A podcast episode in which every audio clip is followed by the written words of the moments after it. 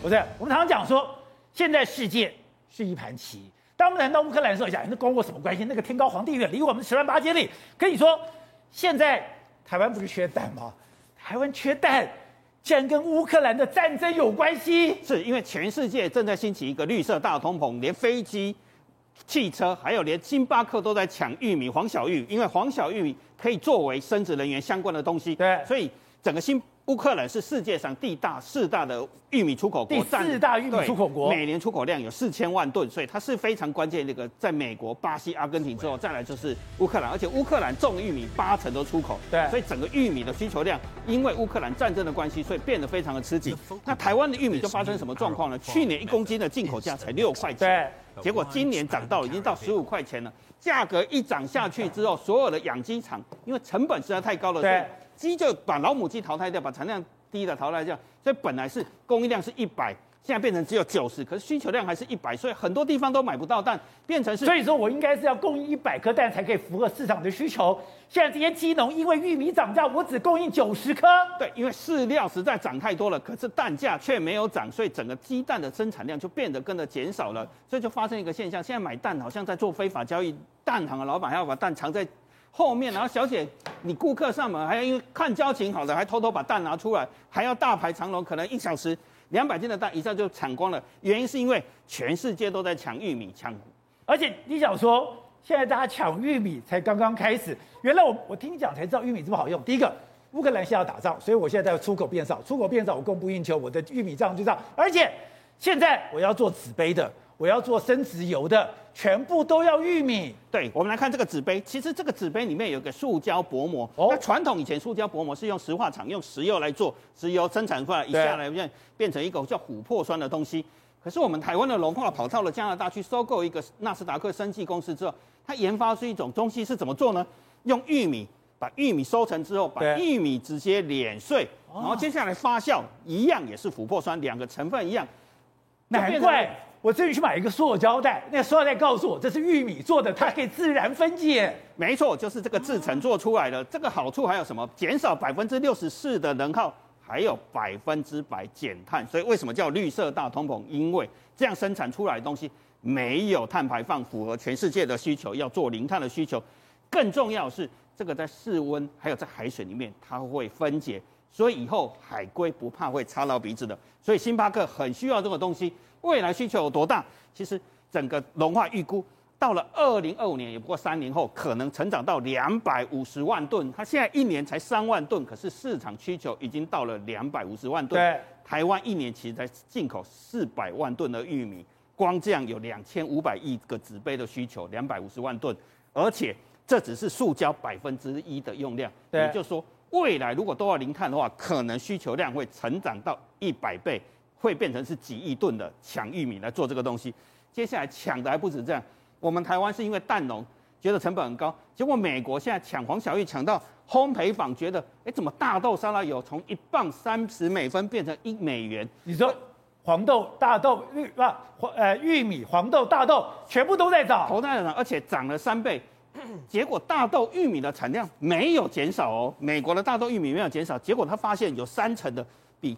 的大豆增加了三成的大豆油拿去做生质柴油，因为美国的汽车要减碳，所以因为加州承诺要在二零三零年减少百分之二十的碳排放，对，所以整个大豆，你看未来几年，美国能源署的估计，未来可能现在一年大概是六六亿加仑，结果到了二零二五年、二四年变成五十亿加仑，等于要增加八倍之多，那个需求量增加了非常。你说用生质柴油要增加八倍？对，生质柴油，接下来是玉米。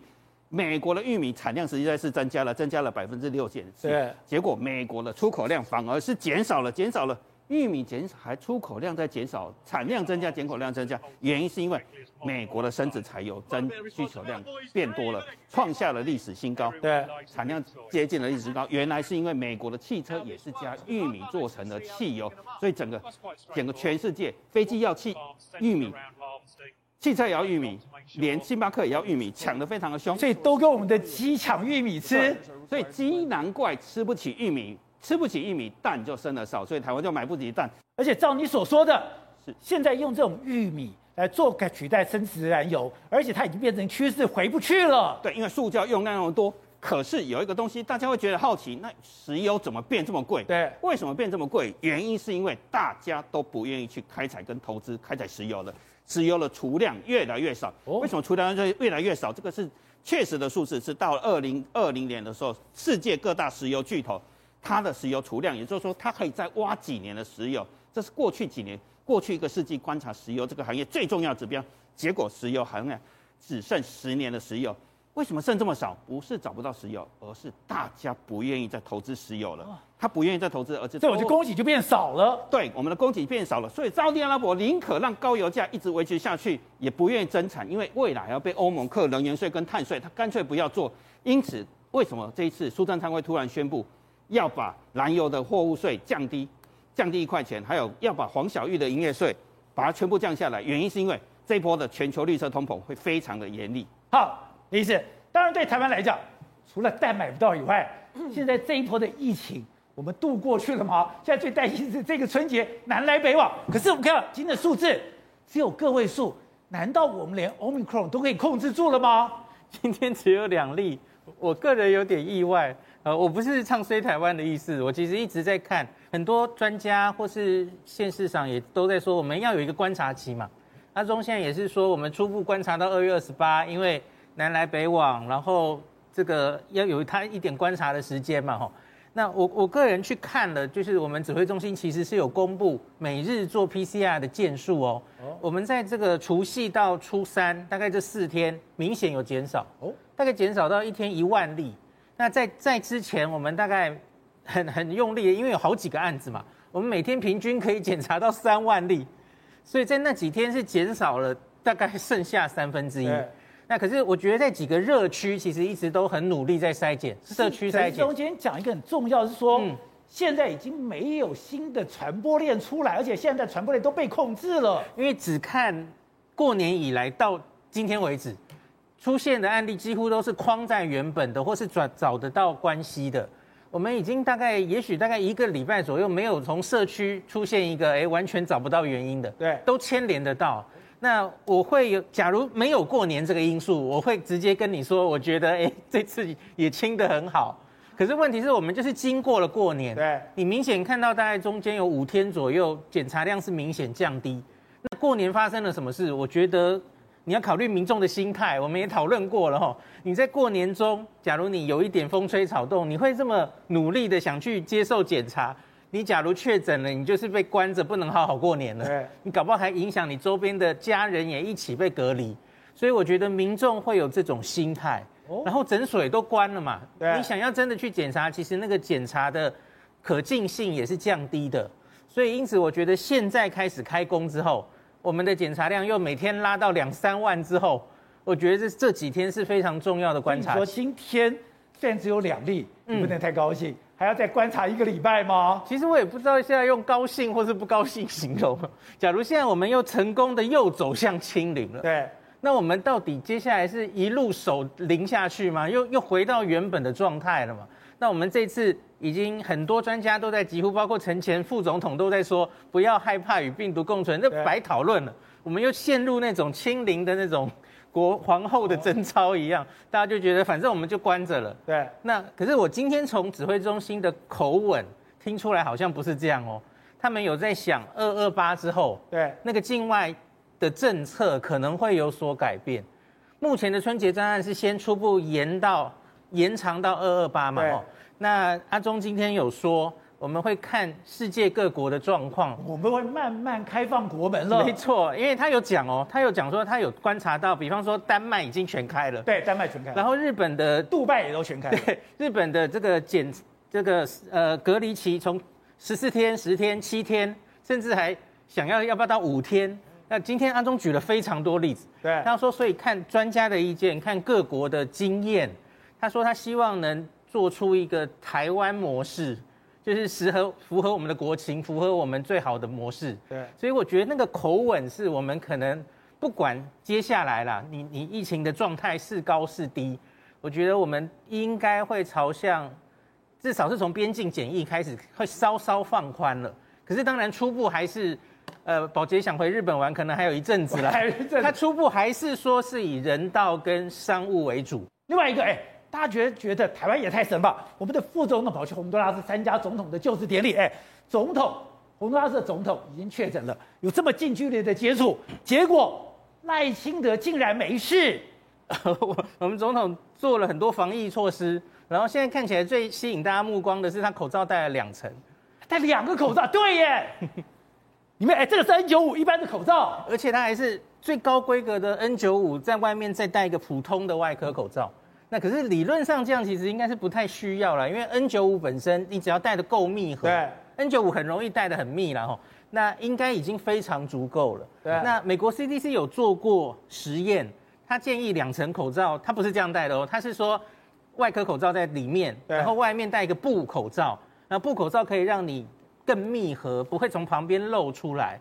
就是真的做过那种器物的 临床试验，看会漏几 percent 哦。对，那可是假如你 N 九五戴的很好之后，理论上是不不需要外面再有一层了。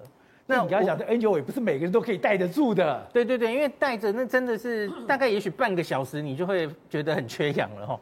那另外整体古拉斯有提到那个整体防疫上一路上。他们还有做很多事情，就是每到一个新的地方，对，或怎么样，都是酒精狂喷，然后一直消毒。我觉得这应该也很有关系。就握手之后，哈，对，他一定是没有马上拿掉 N 九五然后赶快喷酒精。对，应该是有，所以才会避掉这个被传染的机会。所以说，台湾真的从上到下这个防疫这做做做的很扎实。对，就像我我一直觉得大家都说我们口罩戴得住，可是我觉得我们勤洗手的这件事，大家也非常注意。国外好像看起来没有那么多注意。好，那正好，另外一个是今天试出了一个影片，F 三十五在卡尔文森号是怎么样栽下去的？哎，没有错，F 三十五 C 到底怎么栽的？我们现在终于看到，因为这个影片其实在飞行甲板泡泡窗，就是那个凸起来那边观测员那边拍出来这个影片哦。这影片其实你可以看到，这飞机降落的时候，你看哦，它它有它它它有重飞过，它有一次两次重飞，然后重飞的过程中，它在降落的时候呢，忽然哦，鸡的肚子哦，你看这个肚子哦，直接就撞甲板。你看，它直接撞甲板就坠毁，然后坠毁之后呢，飞行员弹射，然后飞机掉到海里面，然后沉到一千五百公尺以下的海底面。所以现在看到这个状况，只有两种可能哦。现在讲，如果是人为，那就出大包，因为呢，他那时候降落的时候是有听到那边操控员讲 way of wave，就叫他重飞的重飞，因为他发现说这个位置不够，高度不够。可是呢，有另外一种可能，现在大家研判哦。其实不太可能是飞行员真的训练不够，是有种叫做浪涌的部分，就说航空母舰在海浪那边，它不是固定的，对，它不是固定的，它是有浪的。那有浪的，我跟观众朋友稍微讲一下，很简单，在海面上浪是有可能落差到两三层楼这样高度的。所以呢，比如说我们在降落的时候，我们目视是可以的。可在你降落的瞬间，你因为有个浪，忽然把这个船拉起来，抬高了，那个抬高落差就是一两公尺，一一两层楼、两三层楼都有可能哦，所以才会发现那种机的机腹直接撞甲板，而且呢难难在哪里呢？如果只是高低起伏还好，抱歉，浪是有左右、前后还有上下，是三维空间的，所以现在哦，他第一件事情是很重要，是要先厘清到底是人为疏失。还是来自于是大自然的因素。如果是浪涌的话，那没办法，你这大大大大家运气不好。那第二件事情是要去打捞，打捞这个东西呢，对于中国来说，里面的价值太多太多。因为呢，它现在是掉到都是机密，都是机密。它掉到南海，然后那个南海说大概有三千六百公尺这么深。那这么深会有几件事情？第一件事情，因为它是整个碎掉掉到海里面，它零组件会飘。它零组件如果飘的话，被中国捞到的话，捞一个零组件是一个零组件。那说零组件还有什么了不起？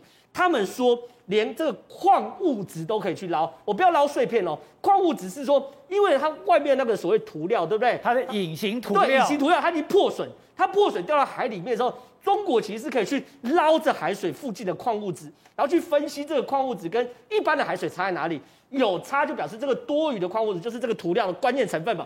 所以现在他们要去捞，然后他们要花多少钱？花两千万美金去捞。为什么？就是不能让中国图中国抓到这个机密嘛。原因很简单，他们现在看哦，中国已经破解 F 三十五大概六成左右的机密，剩下两到三成。如果这个这个东西给他们捞到，抱歉，他们说可以缩短十年中美之间的差距。所以之前的日本确实也有发生掉 F 三十五，掉 F 三十的时候，美国是派航空母舰在上面护航，在捞的时候，下面有核子动力潜舰。然后上面有 B 五二轰炸机在巡航，为什么？因为 B 五二轰炸机可以装这个对舰的所谓飞弹，要防中国的潜水艇去捞，所以这事情变成南海这个打捞真的分秒必争。